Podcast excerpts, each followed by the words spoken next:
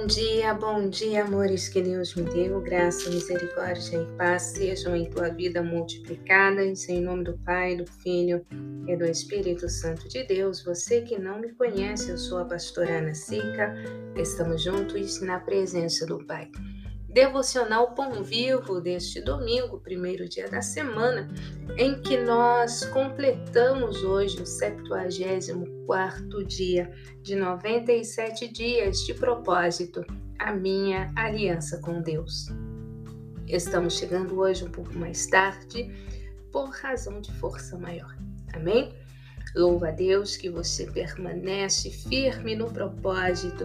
Eu creio em novas alianças neste lugar. Eu creio na restauração, no fortalecimento, no renovo da minha e da tua aliança com o nosso Deus e Pai.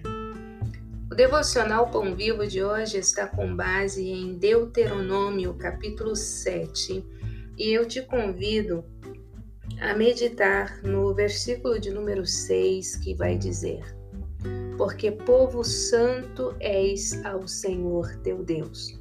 O Senhor teu Deus te escolheu para que lhe fosses o seu povo próprio de todos os povos que sobre a terra há.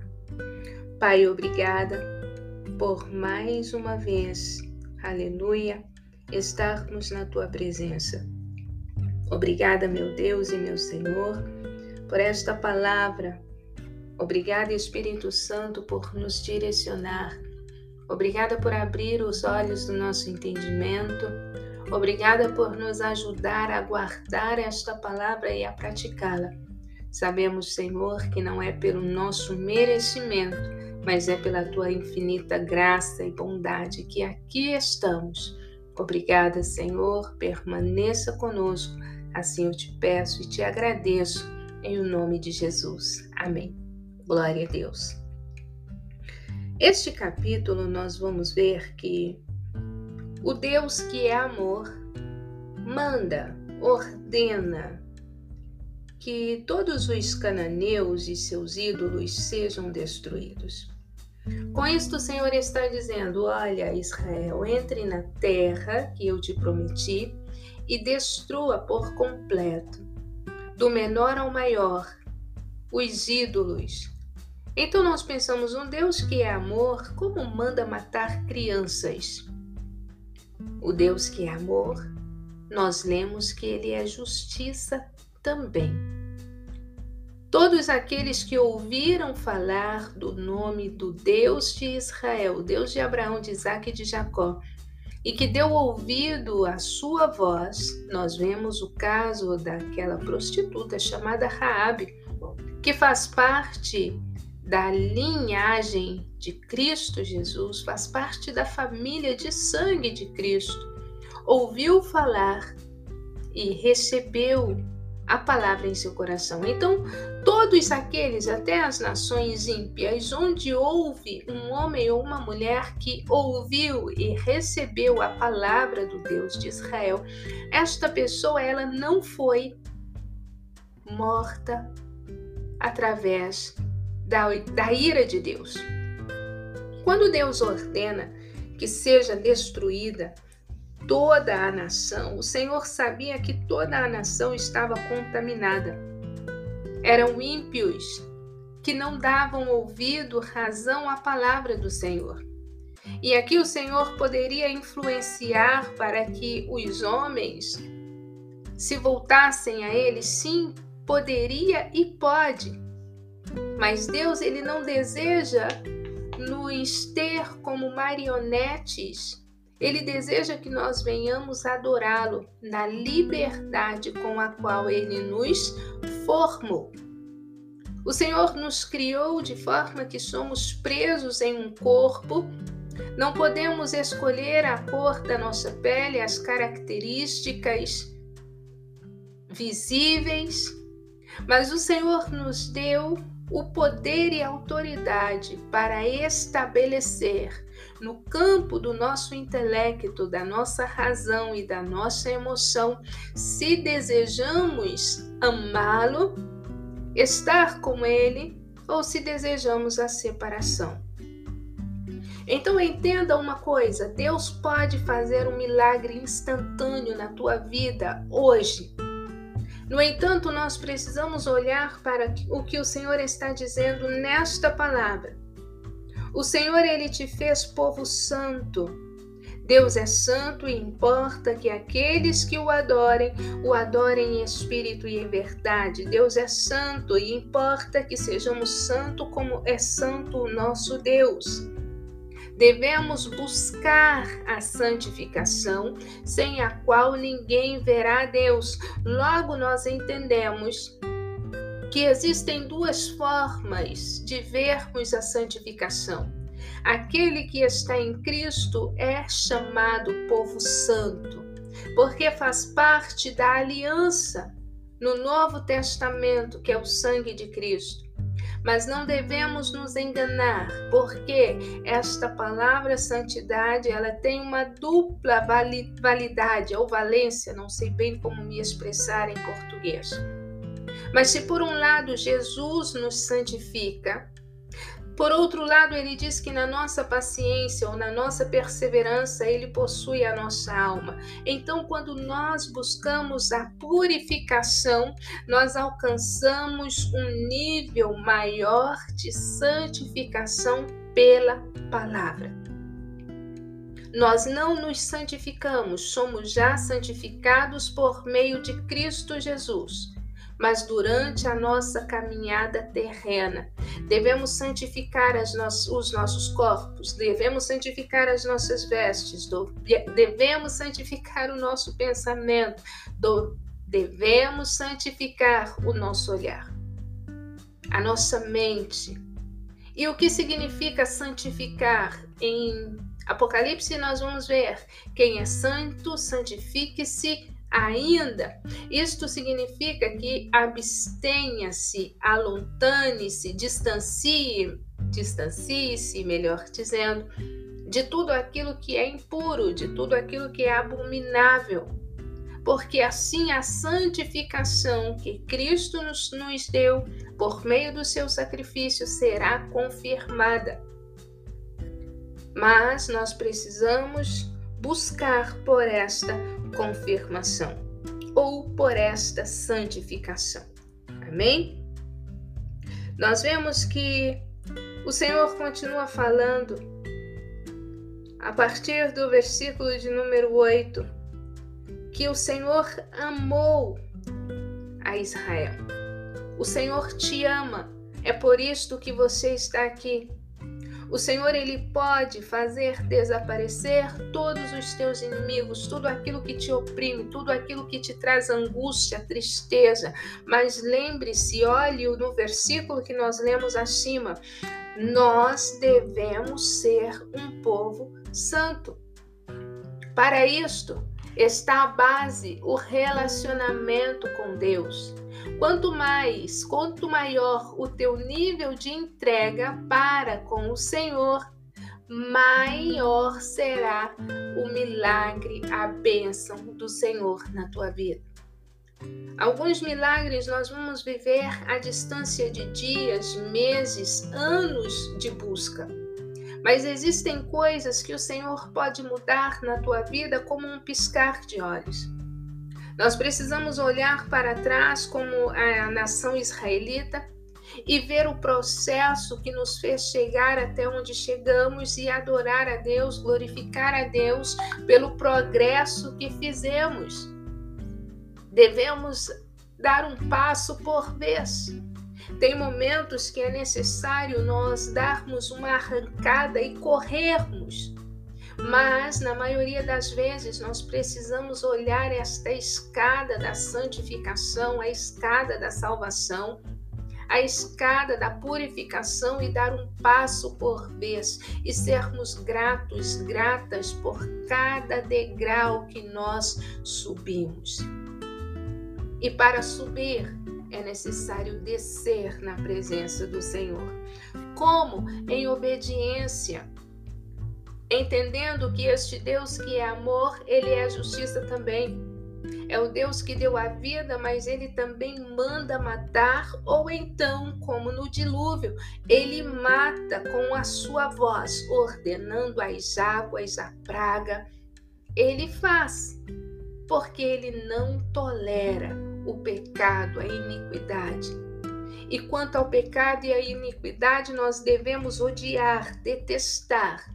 Não devemos flertar, estarmos perto porque o pecado ele é sedutor, o pecado ele é envolvente, o pecado é gostoso, dá prazer. O que devemos fazer? Estarmos longe de tudo aquilo que nos possa fazer cair em tentação. É claro que existe aqui uma observação então eu tenho que sair da minha casa porque dentro da minha casa está acontecendo isto, isto e aquilo. Naturalmente não. É por isso que nós devemos orar, buscar direção do Senhor antes de nos casar, antes de fazermos alianças, para que nós não sejamos obrigados a conviver com Nabal, para que não sejamos obrigados a conviver com loucos e loucas que não querem dar ouvido à palavra do Senhor. Mas se esta é a tua situação, se hoje você se encontra vivendo dentro de uma casa na qual você tem orado, tem buscado ao Senhor pela libertação dos seus, não desista, porque o Senhor ele pode fazer uma obra na vida do teu marido, do teu filho, então não se desanime. Mas uma coisa é certa, não se isole. Caminhe com os santos que estão caminhando na mesma direção que você. É importante que nós tenhamos o auxílio da nossa igreja. É necessário que nós venhamos buscar estarmos perto e ouvir pessoas que caminham na mesma direção, que tenham a mesma visão do reino de santidade, a qual o Senhor nos tem orientado neste tempo. Quanto mais nós recebemos do Senhor, mais precisamos estarmos atentos, atentas, porque muitas, incontáveis são as tentações. Um dos pontos que o Senhor chama a nossa atenção neste capítulo é a, é a questão do termos de recebermos poder. Quando recebemos poder da parte de Deus, autoridade ou um lugar onde nós podemos exercer autoridade. Devemos ter cuidado porque nós vemos Adão, nós vemos Noé, nós vemos a nação de Israel, Salomão, Davi, nós vemos que foram homens e uma nação extremamente poderosa, mas que acabaram tropeçando por alguma razão. Por causa da soberba da vida, por causa da vaidade, por causa dos sentimentos carnais, dos desejos carnais, melhor dizendo. Mas quando nós somos obedientes ao Senhor, olha o que o Senhor diz acerca de você. Esta é uma palavra profética.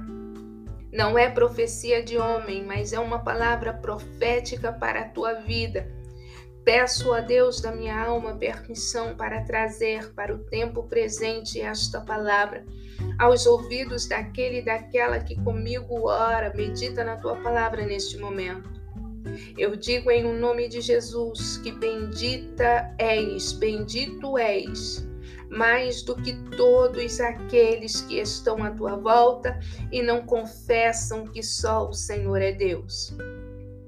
Bendita és tu, mulher, a qual não é estéril, não será estéril, e se era em o nome de Jesus Cristo, que o Senhor agora te possa fazer um milagre, pois o Senhor diz que no meio de nós não haverá fêmea estéril.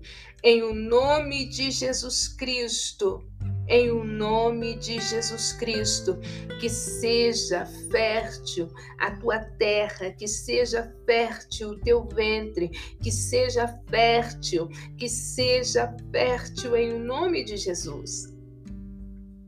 Que seja desviada de ti toda a enfermidade, que sobre ti nenhuma doença, nenhuma peste venha ser mortal, venha tocar o teu corpo para a morte, em nome de Jesus.